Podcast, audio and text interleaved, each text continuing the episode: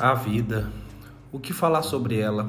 Ela é tão rápida que quando nos deparamos já passaram anos.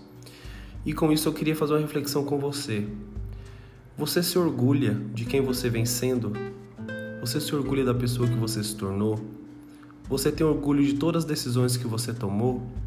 Ou você tem mais frustrações por não ter tido coragem, por não ter tido coragem de arriscar, de viver da melhor forma que você achava que seria o melhor para você. A vida não é fácil, mas você só tem ela. Então, por que ficar esperando pelos outros a mudança necessária em sua própria vida?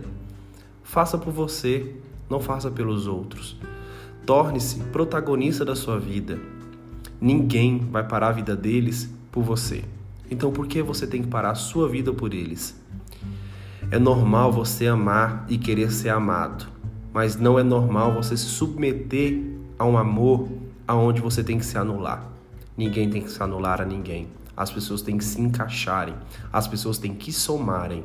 Então, se você está numa relação onde você não soma, aonde você se sente diminuído, saia, se prioriza, se ame, se coloque em primeiro lugar, porque por você, só você.